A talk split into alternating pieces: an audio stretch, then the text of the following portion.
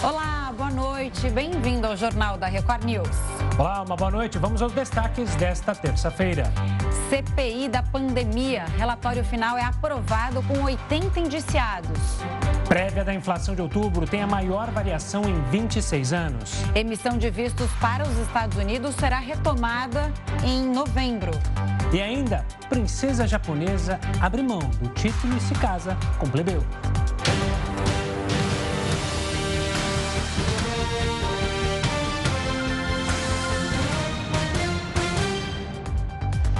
O Tribunal Superior Eleitoral julga neste momento duas ações que pedem a cassação da chapa Bolsonaro-Mourão. A gente vai até o TSE conversar com a repórter Nathalie Machado, que acompanha o julgamento. Nathalie, qual a situação neste momento? Que ações são essas? Explica tudo para gente. Ótima noite para você. Oi, Camila. Oi, Gustavo. Boa noite. Boa noite a todos. No momento, a sessão ainda está acontecendo e quem está com a palavra é o ministro Luiz Felipe Salomão. Ele que é o relator dessas duas ações que foram ajuizadas pela coligação que defende aí essa inelegibilidade da chapa de Bolsonaro e também Mourão eh, durante a campanha de 2018. Bom, Camila, ele já adiantou no voto dele que ele é a favor sim dessa cassação, mesmo que os acusados não estejam envolvidos diretamente com a divulgação de falsas notícias. Só pelo fato deles estarem ali em conjunto, o TSE já tem entendimentos que poderiam sim é, autorizar essa cassação. Antes dele falar, é, tiveram a palavra também os advogados, sendo o advogado da coligação que defende exatamente essa retirada de poderes de de, do Bolsonaro e também do Mourão não serem mais elegíveis na próxima campanha, agora de 2022. Então, de acordo com ele, uh, existiam várias provas e a Polícia Federal também conseguiu mostrar que existiam pelo menos três grupos aí de divulgação de falsas notícias em todo o país, no Rio de Janeiro, em São Paulo e também em Brasília, e que essas notícias seriam divulgadas em órgãos públicos. Fora isso, teriam sido mais de 80 mil acessos. A defesa de Bolsonaro e também de Mourão rebateram imediatamente e disse que a acusação não tinha nenhuma prova, eh, não indicou, na verdade, o caminho adequado para acharem essas provas, essas acusações e que eh, queriam sujar, né, acabar com a campanha que foi considerada mais limpa e orgânica. Este foi o termo usado pela advogada Karina Cufa dos últimos tempos. Então, logo em seguida falou o Ministério Público Eleitoral que já disse, também já se manifestou uh, anteriormente, que acredita que essas acusações não tenham indícios suficientes para essa cassação e logo em seguida começou a falar o relator que está falando até agora. Bom, essa sessão, embora ela não tenha hora para acabar, mas ela também, as fontes acreditam que, que ela também não vá até muito tarde. Então a expectativa é que esse julgamento, que depende dos votos dos ministros, é, que esse julgamento se estenda, que ele continue, na verdade, desculpa, até na quinta-feira, porque ele não se estenderia essa madrugada. Porque tem voto que pode ser menor, voto que pode ser maior, eles podem acompanhar o relator e são necessários quatro votos para formar a maioria uh, nesse caso, nessas duas ações, já que o, o tribunal ele é composto por sete ministros. Camila e Gustavo. Natália, uma boa noite também. Deixando um pouco de lado esse julgamento, eu queria falar do presidente da Câmara, Arthur Lira, concedeu justamente uma entrevista coletiva hoje. Havia uma expectativa em Brasília de que a PEC dos precatórios fosse ao plenário, o que não aconteceu. O que, que Lira disse, Natália? Olha, Gustavo, um dia muito movimentado aqui em Brasília. O presidente da Câmara, Arthur Lira voltou a conceder uma entrevista coletiva e disse que duas vezes por semana vai ali até o púlpito para falar com a imprensa para evitar depois aquela correria ali no final da sessão. E o que ele justificou é que ele pretende julgar amanhã em plenário essa questão dos precatórios, que já foi um texto que foi avaliado pela comissão na semana passada. Então já tem o texto aprovado, um relatório aprovado, então ele pretende levar essa, esse julgamento a plenário. Agora, eles dizem que esse julgamento é muito importante, por quê? Porque ele defende essa questão da ultrapassagem do teto de gastos para poder conceder benefícios, auxílios permanentes para a população. Ele fez um paralelo, inclusive, sobre uma PEC de guerra aí que foi utilizada no passado, que o governo conseguiu passar dos 700 milhões de reais aí para poder ajudar a população no ano passado. Então, esse ano, o que, que custaria? né, essa ultrapassagem, só que são 20 bilhões de reais. Eu utilizaria um pouco do teto até o teto de gastos e também o outro restante para fora. Mas da onde viria esse dinheiro? Esse dinheiro viria justamente dessa questão da PEC dos precatórios e também do imposto de renda. Aí já surgiu um embate entre a Câmara dos Deputados e o Senado. Então, para essa semana, Arthur Lira pretende tocar aí essa votação a respeito da PEC dos precatórios e também do auxílio permanente. Gustavo, Camila. Nathalie, obrigada pelas informações, né? Duas votações super importantes que devem acontecer, uma que já está sendo julgada e amanhã no plenário da Câmara, então, ao que tudo indica. A gente vai acompanhar e se você tiver alguma novidade do julgamento no TSE, você chama aqui a gente para qualquer novidade, tá bom? Obrigada e até já. Boa noite.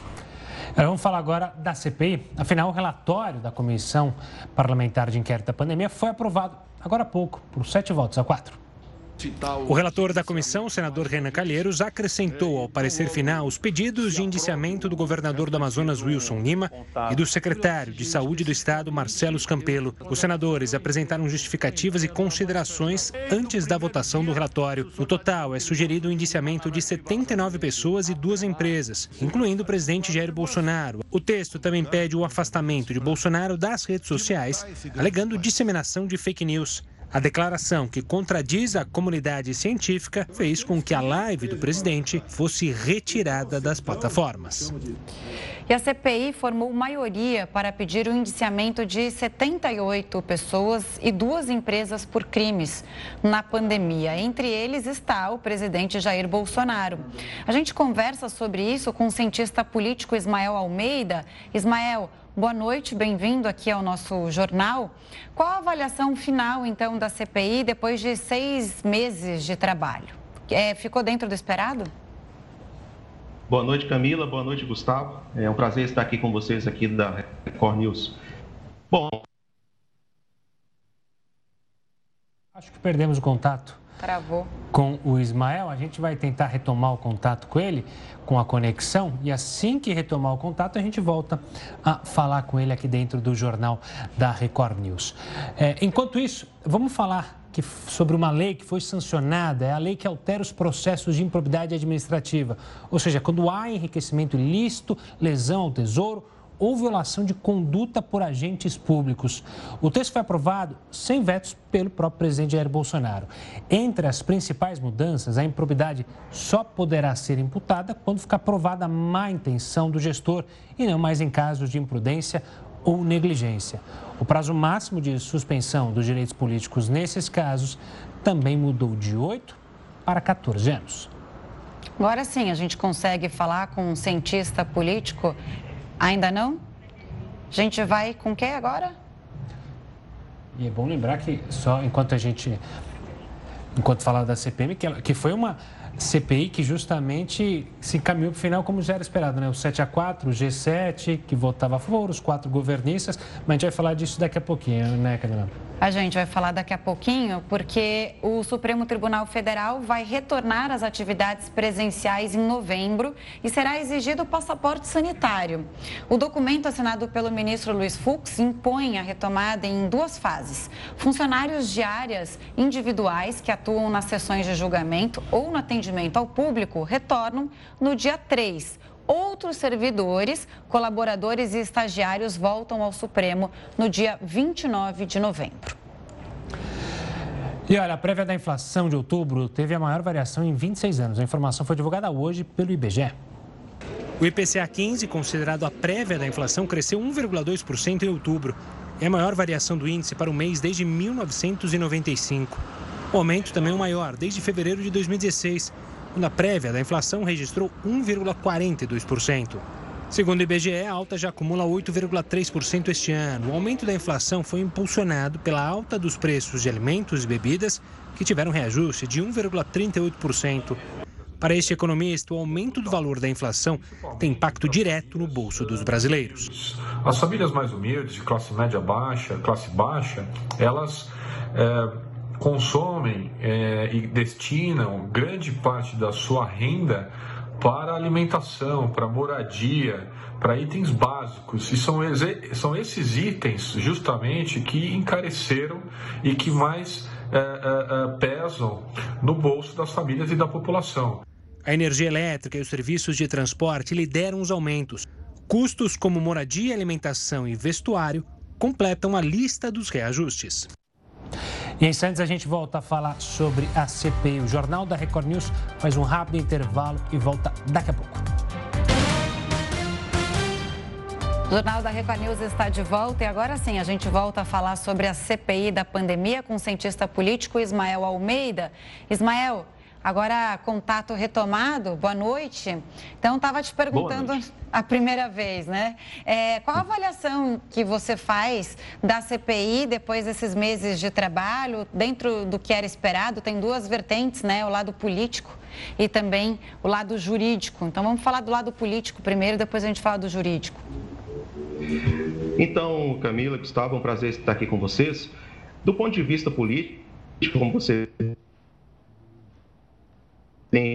já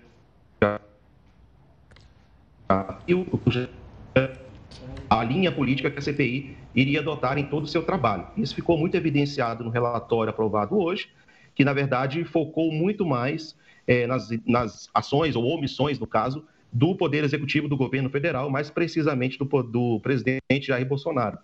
Obviamente que o fato de deixar de lado as investigações com relação a, a possíveis desvios na, nos municípios, estados também, e houve indícios fortes também nesse sentido, tirou um pouco o, o, digamos assim, a parcialidade do que a comissão buscou apurar. E aí eu não quero dizer com isso que, que não deveria ter sido feito nada com relação às omissões do Poder Executivo. Só que do que se podia esperar foi exatamente isso, mas acredito que a população brasileira esperava um pouco mais no sentido de avançar também sobre esse outro aspecto da investigação que deixou a desejar. Ismael, pegando a linha do que você mencionou, você acredita que, até por causa da aproximação de uma eleição em 2022, e a gente viu isso de alguns senadores que até aproveitaram de ambos os lados é, para discursos mais emblemáticos, que a CPI acabou sendo. É, indo para um caminho, às vezes, eleitoreiro e pouco para o caminho de justamente buscar punições, de justamente buscar culpados? É, Gustavo, então, é exatamente isso, porque, de novo, o aspecto político da CPI não podemos desconsiderar. Qualquer CPI tem o seu viés político, normalmente é usado como um palco para a oposição de qualquer governo. Nenhum governo gosta de ter uma CPI no seu encalço aí investigando coisas, mas o fato de esse, essa desse direcionamento apenas com o que aconteceu no executivo, dá essa conotação para muitas pessoas que acompanharam os trabalhos desde o início, de que havia sim um interesse mais eleitoral ou político com relação a essa CPI. Isso se prova também na lista dos indiciados que estão hoje, né? É, várias pessoas que, na verdade, não teriam uma ação ou uma interação direta com algum dos supostos crimes que foram investigados lá, mas que entraram unicamente por ter um alinhamento político com o presidente da República, é, um entendimento com a, essas pessoas que, na verdade, ficaram sendo como alvo da CPI o foco de toda essa investigação, que, como eu disse, deixou de avançar em outros pontos igualmente relevantes. Mael, falando agora da parte jurídica, né? O Procurador-Geral da Justiça, Augusto Aras, recebe o relatório, agora que foi votado. Aras deve mandar, ele já disse isso, o parecer para um órgão dentro da PGR que fiscalizou as políticas públicas na pandemia, para depois tomar uma decisão. Ele tem prazo para dar uma resposta? O que acontece a partir de agora? É, aí saindo da, da seara política, né, que nós, e legislativa, que, que coube ao Senado Federal nesse ponto, E entramos nessa parte jurídica aí, não há um prazo pré-determinado para que o Ministério Público, a PGR, faça os seus encaminhamentos, se assim entender, é, com relação aos fatos apontados pela CPI. E como, como a gente sabe aí, o, o, o relator reuniu em três grupos os crimes é, que teriam sido praticados com relação à pandemia, crimes comuns, crimes de responsabilidade, crimes contra a humanidade. No caso da PGR, esses crimes comuns, o PGR que tenha competência para investigar e, no caso, abrir o processo por crime comum contra o presidente da República. Ele e aí o presidente da Câmara dos Deputados para autorizar, né, a Câmara dos Deputados autorizar a abertura desse processo. No caso de crime de responsabilidade, aí sim, aquele conhecido procedimento de impeachment, né, que também deve ser iniciado pela Câmara dos Deputados, seguindo todo aquele rito que nós já conhecemos de impeachment do presidente da República. Mas é interessante que como é, é, aquilo que foi colocado como crime de responsabilidade por parte do, do, do, Jair Bolsonaro, do presidente Jair Bolsonaro, é o que exatamente o exame que, que a PGR vai, vai se deter nesse momento também. Né? Como eu disse, não há um prazo pré-determinado, mas nós entendemos que não será um prazo tão longo que não, que não, que não tenha uma resposta, seja ela negativa ou afirmativa, do ponto de vista da PGR, mas também não tão curto que não faça o devido, a devida decantação de toda essa euforia política que foi com relação a essa CPI. É preciso que o órgão de fiscalização faça isso de uma forma serena, tranquila e técnica. E é isso que vai ser feito pela PGR, pelo menos é o que se espera. E aí, é, como você bem mencionou, a questão dos, das políticas públicas, né, que eles vão avaliar o que foi feito, deixou de fazer, é, a gente tem que lembrar também um histórico é, com relação a isso, e muitas vezes na CPI isso ficou perdido, né? E aqui não estou assumindo defesa de governo nem nada, mas é de novo, a questão da parcialidade que tem que haver. Se houve omissão nos governo, no governo, houve também as medidas que foram tomadas. Se não fosse isso, talvez estivéssemos em situação piorada. E aí, o primeiro, a primeira medida, eu queria destacar isso para vocês, o decreto, uh, a portaria número 188, de 3 de fevereiro de 2020. Foi essa portaria do Ministério da Saúde Saúde, assinada pelo ex-ministro Luiz Henrique Mandetta, que declarou a emergência em saúde pública internacional aqui no, no Brasil. E nós lembramos, nós precisamos lembrar o, o início do contexto dessa pandemia, que esse, essa portaria, juntamente com outras ações em conjunto com o Congresso Nacional, que permitiram o resgate de 34 brasileiros que estavam lá em Wuhan, no epicentro da pandemia lá na China. Então, essa foi uma das primeiras medidas tomadas e com certeza isso também vai ser levado em consideração, além de outras que vieram na sequência, muito antes de se declarar oficialmente a pandemia aqui no Brasil. Vamos acompanhar os próximos passos, Ismael. Obrigado pela participação. A CPI acabou, mas, claro, o relatório e tudo que pode acontecer a seguir, a gente vai acompanhar de perto. Um forte abraço e até uma próxima, Ismael. E olha, Indo para o cenário internacional, o primeiro-ministro deposto do Sudão foi libertado hoje. Mesmo assim, manifestantes voltaram às ruas para protestar contra o golpe de Estado. Uma multidão saiu às ruas da capital do país pelo segundo dia seguido. Houve confrontos com a polícia. Desde ontem, o Sudão está sob estado de emergência. Pelo menos sete pessoas foram mortas e mais de 100 ficaram feridas desde o início dos protestos. Os consulados dos Estados Unidos vão voltar a emitir vistos para brasileiros a partir do dia 8 de novembro. A emissão do documento não funcionava normalmente desde maio do ano passado, por causa da pandemia. A retomada também vale para quem precisa renovar o visto. É importante lembrar que uma das regras para a entrada nos Estados Unidos é estar completamente vacinado.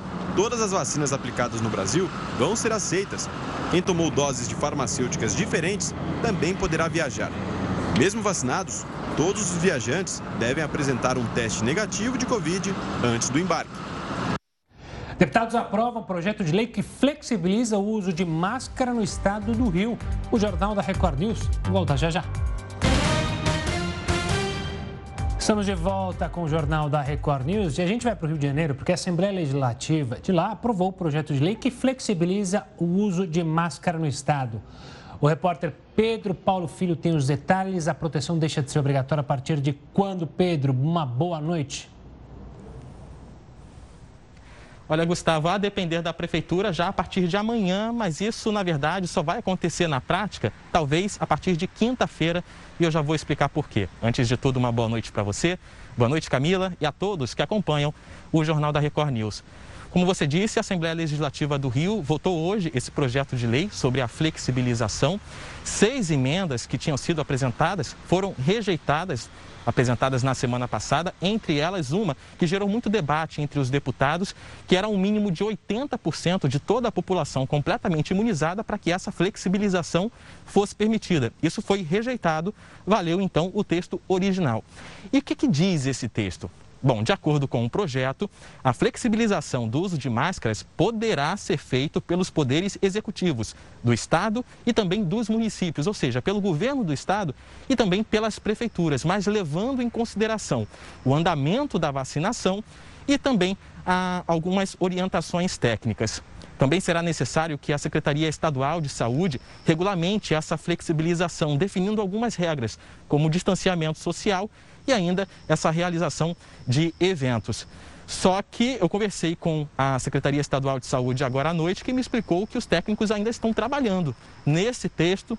Tanto o texto quanto a sanção do governador do Rio, Cláudio Castro, devem ser publicados, portanto, somente na quinta-feira. Só que a Prefeitura do Rio já se antecipou, diz que vai publicar realmente o decreto que flexibiliza, que permite ah, o fim do uso de máscaras em ambientes abertos e sem aglomeração, isso já a partir de amanhã. Esse decreto será publicado no Diário Oficial. A prefeitura já estava estipulando aí, dizendo que 65% da população já tinha sido imunizada, já está imunizada. Inclusive, hoje, agora à noite, o, ao lado do prefeito Eduardo Paes, o secretário municipal de saúde, Daniel Sorães, disse que esse avanço da vacinação contribuiu para que o comitê científico aprovasse essa liberação. A cidade já está na nona semana de redução do número de casos e apenas 2% dos leitos da rede pública de saúde são de casos com Covid-19. Portanto, o secretário acredita que esse seja um bom momento para flexibilizar. Vamos ouvir um trecho dessa live. Essa é a nossa segunda etapa. A nossa primeira etapa foi liberar escolas em 100%, cinemas em 100%, é, estádios em 50%.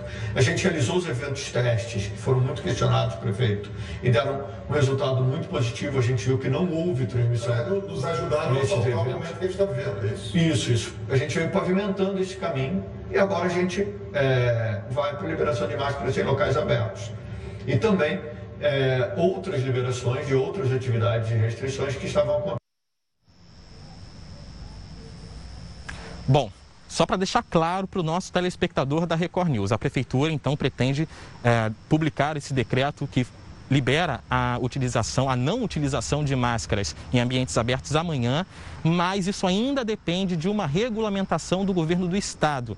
Portanto, enquanto esse texto do governo do estado também não for publicado, continua valendo essa obrigação também aqui na capital fluminense. Máscaras tanto em ambientes abertos quanto fechados. Camila e Gustavo. Distrito Federal também, né, anunciou hoje que vai liberar o uso de máscara ao ar livre. Agora, mudando completamente de assunto, Pedro, boa noite. Hoje foram divulgadas novas imagens, novas informações sobre o caso do menino Henri Borel, de quatro anos, morreu é, depois de sofrer agressões no apartamento da família.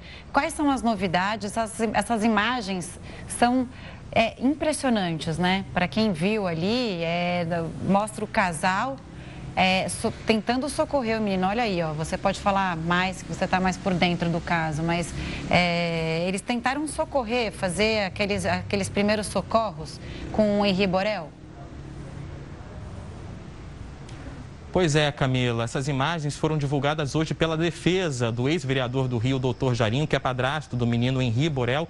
Esse vídeo de uma câmera de segurança do elevador do prédio onde ele morava. Isso aconteceu na noite em que o menino acabou morrendo na Barra da Tijuca, zona oeste da cidade. Doutor Jairinho aparece ao lado da mãe do menino, a Monique Medeiros. Ela, inclusive, está segurando o Henri já desacordado. Doutor Jairinho tenta medir a pulsação da criança e também fazer uma respiração boca a boca. Mas laudos periciais indicam que a criança já tinha morrido três horas antes dessa cena. a Record TV também teve acesso a informações do inquérito que mostram uma troca de mensagens entre o doutor Jairinho e um dos diretores do hospital para onde o menino foi levado naquela noite. De acordo com essas informações essa troca de mensagens, é possível ver que Jairinho pede que o diretor não faça autópsia no corpo da criança. O casal está preso desde abril desse ano, acusado por crimes como homicídio, tortura, fraude processual e coação de testemunhas. A primeira audiência do caso aconteceu no início desse mês e o julgamento será retomado em dezembro. Eu volto com vocês. O casal não parece muito isso desesperado que, ali, isso que né? eu falar. Eu já nunca passei por uma situação dessa, não tenho filho, mas nunca passei por uma situação em que tivesse que ver alguém fazer uma respiração boca a boca. Mas, no meu caso, eu estaria em prantos e desesperado. Imagino que outras pessoas também, né, Camila e Pedro? Enfim, vamos seguindo. Pedro, forte abraço, obrigado. E olha, vamos ver agora como é que está a situação da pandemia no Brasil. Segundo o CONAS, o país chegou à marca de 21.748.948 casos. No total, o Brasil registra 606.246 mortes desde o início da pandemia. 442 pessoas morreram pela Covid-19 nas últimas 24 horas.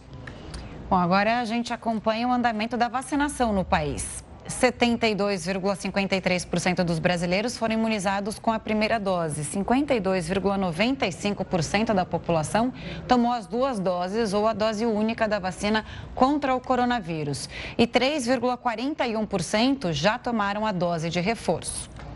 E o preço das carnes cai em outubro depois de um ano e quatro meses, só que o valor continua ainda muito alto. O Jornal da Record News volta daqui um minutinho, não sai daí. E a PEC dos precatórios deve limitar o valor de despesas com precatórios, mudando também a forma de calcular o teto de gastos do governo. Para explicar os efeitos econômicos dessa PEC, a gente recebe Daniel Couri, diretor da Instituição Fiscal Independente do Senado. Só para a gente explicar que a função da instituição é monitorar o orçamento do país. Daniel, uma boa noite. A votação da PEC ficou para amanhã, ali depois de um arranjo político. A gente já falou bastante, é, mas eu queria, claro, uma análise de quem entende do assunto. De fato, é uma mudança na regra, um furinho no teto, como defende o governo? É um baita furo, né, Gustavo? Boa noite, Gustavo. Boa noite, Camila. É, a gente está falando aqui de uma abertura de um espaço dentro do teto de gastos da ordem de 90 bilhões. Essa discussão começou já tem um tempo e na época se falava ainda na, só na questão dos precatórios e da necessidade de liberar cerca de 30 bilhões de espaço. A gente já está falando em 90 e a gente sabe que há pressão para novos gastos serem feitos no ano que vem, que é o ano eleitoral. É uma situação muito difícil. Quando a regra fiscal, que é aquela que busca manter a responsabilidade na gestão dos recursos públicos, ela se adequa a pressão por gastos, ela perde a função dela. E é por isso que as pessoas têm, têm dito que o teto de gastos, como a gente conheceu, ele acabou, né? A questão, né, Daniel, não é uma a necessidade de uma ajuda social aos brasileiros nesse momento, né? É, e sim furar o teto de gastos. Não teria outra solução dentro dos atuais limites fiscais, sem a gente ter essa manobra aí no Congresso? Camila, é, lá na instituição fiscal independente, a gente calcula um cenário em que é possível ampliar o atual Bolsa Família e ainda assim cumprir a regra atual do teto de gastos. É claro, não dá para se fazer uma ampliação tão grande como tem sido anunciado nos últimos dias pelo governo, como, por exemplo, o benefício de 400 reais, é, além do, do, do, do Auxílio Brasil. Mas há sim a possibilidade de você ampliar bastante o Bolsa Família que já existe, pelo menos os gastos com o programa, atingir, a, a, alcançar mais famílias e com benefício é, médio consideravelmente maior dentro do teto de gastos. Esse é o desafio que não é recente. Então, o governo poderia ter se preparado há mais tempo para não chegar nessa solução com a corda no pescoço. Então, haveria uma solução sim dentro do teto, do teto de gastos. A gente sabe que a disposição política para isso parece estar sendo cada vez menor. De novo, é, ano que vem é um ano eleitoral. A gente deve ter é, uma pressão por gastos é, de emendas parlamentares, né? a gente tem aquela figura agora da emenda de relator, né? que é uma parcela das despesas do orçamento que são destinadas lá às bases eleitorais dos parlamentares e isso ainda não está previsto é, no orçamento que tramita agora no, no, Congresso. E há uma pressão para que essa folga que foi gerada no teto de gastos seja direcionada também para essas emendas. Daniel, a gente, você mencionou que justamente foi uma atitude tomada é, com pressa, né? não, não houve um preparo e houve muita estabilidade econômica após o anúncio desse justamente furo no teto. A gente pode acreditar que essa ajuda pode ser corroída não só pela inflação, mas por toda a instabilidade econômica que o país vive, também influenciada por questões externas. Então, essa ajuda que parece ser muito boa, de fato, é, se a gente sair de menos de 200 reais para 400 reais uma ajuda, pode ser corroída de alguma forma? É, só, só, concordando com você, é uma política extremamente meritória e eu acho que a sociedade demanda, no momento de uma crise aguda, é, que a, a, sua rede de proteção social seja ampliada. A gente viu o efeito, por exemplo, do auxílio de 600 reais no ano passado, o efeito positivo que teve sobre indicadores de, de é, desigualdade e pobreza. Então, não se trata muito de questionar a, o mérito do programa, mas sim a forma com que essa mudança tem sido conduzida. Então, quando você é, tenta é, criar espaço para implementar um programa desse, mudando a regra do jogo, a regra que existe, é claro que você sinaliza que você tem um compromisso mais de curto prazo e não um compromisso com a sustentabilidade ao longo do tempo das contas públicas. E quem te financia, né, o mercado e as pessoas, a sociedade que financia o governo, ela percebe isso. E é claro que isso gera uma desconfiança e uma variável fiscal, um gasto extra que seja na casa dos 30, 40 bilhões, pode gerar sim é, um efeito sobre outras variáveis macroeconômicas, como a inflação, que sim, vai prejudicar o andamento dos programas, e porque vai, vai diminuir o poder de compra das pessoas. Isso já vem acontecendo. E não vem acontecendo só por fatores externos, a gente sabe que eles existem, mas também por fatores de incerteza política, institucional e econômica que a gente tem visto aqui no Brasil. Agora, só para a gente entender, né, vai deixar bem claro isso aqui. A mudança na regra do teto de gastos vai se tornar permanente, caso ela seja aprovada. E aí, você falou do médio prazo, né? Essa avaliação é ruim, porque o programa social só vai até o ano que vem, mas essa regra, ela vai ficar até que ela seja novamente modificada ou haja uma vontade política né, é, para que isso seja mudado novamente. É essa a grande a questão, né? É, a questão é a mensagem que se passa. Qual é a sinalização que se passa para o mercado e para os agentes é, econômicos? É de que você não está disposto a respeitar a regra do jogo e assim, a partir do momento que, que ela começa a, a enfrentar dificuldades, você vai lá e modifica essa regra. Como a gente está falando de um ano eleitoral, é possível que essa modificação tenha o apoio da própria do próprio Congresso, né, que é o que a gente tem visto. Mas sim, é uma mudança permanente da regra, ela permite que você se gaste mais. Então, quando você recalcula o teto de gastos, segundo essa nova regra é, que está sendo proposta, o efeito prático é que o teto de gastos agora vai ser maior. Então, você tem dois movimentos acontecendo nesse momento: esse recálculo que abre, o teto fica 40, cerca de, de 45, 46 bilhões maior do que o teto atual. E você tem também, por outro lado, na mesma PEC, a retirada de parte das despesas, aquelas com sentenças judiciais e precatórios, né? ações que a União pede na justiça e tem que pagar para o outro polo da ação, que também essas estão sendo retiradas. Então você soma esses dois movimentos e você tem aí um espaço de 90, cerca de 90 a 94 bilhões é, de reais. A sinalização que se passa é de que, olha, no momento em que a regra fiscal passar a ser restritiva, eu vou mudar, eu posso simplesmente mudar. Isso pode acontecer esse ano, pode acontecer no ano que vem, e as pessoas começam a achar que isso vai acontecer sempre que uma dificuldade começa a aparecer. Daniel, obrigado pela explicação aqui conosco, pela nossa conversa aqui dentro do Jornal da Record News. Um forte abraço e até uma próxima. Os preços das carnes caíram em outubro. Primeira queda em um ano e quatro meses, hein? Mas o valor ainda continua alto para os brasileiros. Depois de 16 meses consecutivos de alta, os preços das carnes tiveram uma queda de 0,31% em outubro. A última baixa havia sido em maio do ano passado. Apesar disso, as carnes ainda acumulam uma alta de 22,6% em 12 meses. Entre janeiro e outubro deste ano, a inflação prévia acumulada pelo grupo é de 10,27%. Ainda muito alta para a renda média da população brasileira. Na semana passada, o valor do boi chegou ao menor patamar desde dezembro. Mas mesmo assim, os preços continuam elevados nos açougues e também supermercados. Quem vai falar mais sobre isso é o Heroto Barbeiro. Heroto, preço não cai nas prateleiras, é dificuldade. O churrasco vai ter que ficar só para um bom tempo, né? Vai depender, por incrível que pareça. O churrasco não vai depender dos gaúchos, vai depender da China. Da China voltar ou não a comprar carne brasileira. Estava olhando aqui que a notícia, na verdade, ela é meia notícia boa. Qual é? Caiu, eu estive vendo hoje, caiu um pouco mais o preço da carne no atacado. Então leva um certo tempo para chegar até o supermercado. O fato é o seguinte: o fato é que os uh, frigoríficos estão lotados, os intermediários estão lotados, os pecuaristas não estão levando boi gordo para abate porque os frigoríficos não têm onde estocar. Se a gente fosse aplicar aquela famosa lei da oferta e da procura, a oferta está sendo muito grande, né, porque não há exportação, a carne deveria cair mais rapidamente, mas não cai porque, logicamente, ninguém quer perder. Ou melhor, ninguém quer deixar de ganhar mais do que já está ganhando em relação ao preço da carne. Agora, a questão é, vai voltar a, a vender para a China ou não? Não se sabe.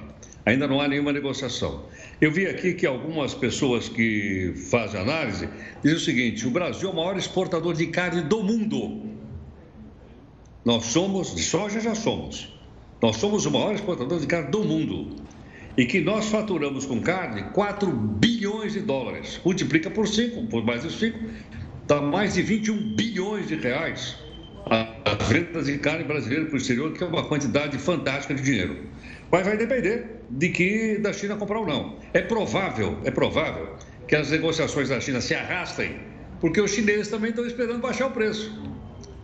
Né? Eles fazem corpo mole, o preço vai baixando, eles voltam a comprar. Pode ser que as compras chinesas só aconteçam em janeiro do ano que vem. O que significa o seguinte, que a carne vai ter que cair de preço no mercado inteiro. E é provável que a ceia de Natal e de Ano Novo, ela possa ter mais churrasco, possa ter mais carne assada, etc., se os chineses continuarem nessa queda de braço para tentar derrubar o preço. O pretexto a gente sabe, a existência de duas, duas, duas vacas com doença da vaca louca. Duas. São milhares de animais abatidos. E, e eles estão dizendo, não, por causa dessas duas não vão comprar. No entanto, a Irlanda, que também vende carne para, para a China, teve o mesmo problema e eles continuam comprando da Irlanda. Então você vê que atrás disso tem também política e política pesada internacional. Tá certo, Heródoto. Então você já volta com a gente, tá? Até daqui a pouquinho. A gente... Ah, hoje não? Heródoto não volta? Ah, vai hoje mais cedo, né? Tá bom, amanhã a gente se vê então, Heródoto. Grande beijo. Até mais, querido. Obrigado. Tchau, tchau, Gabi.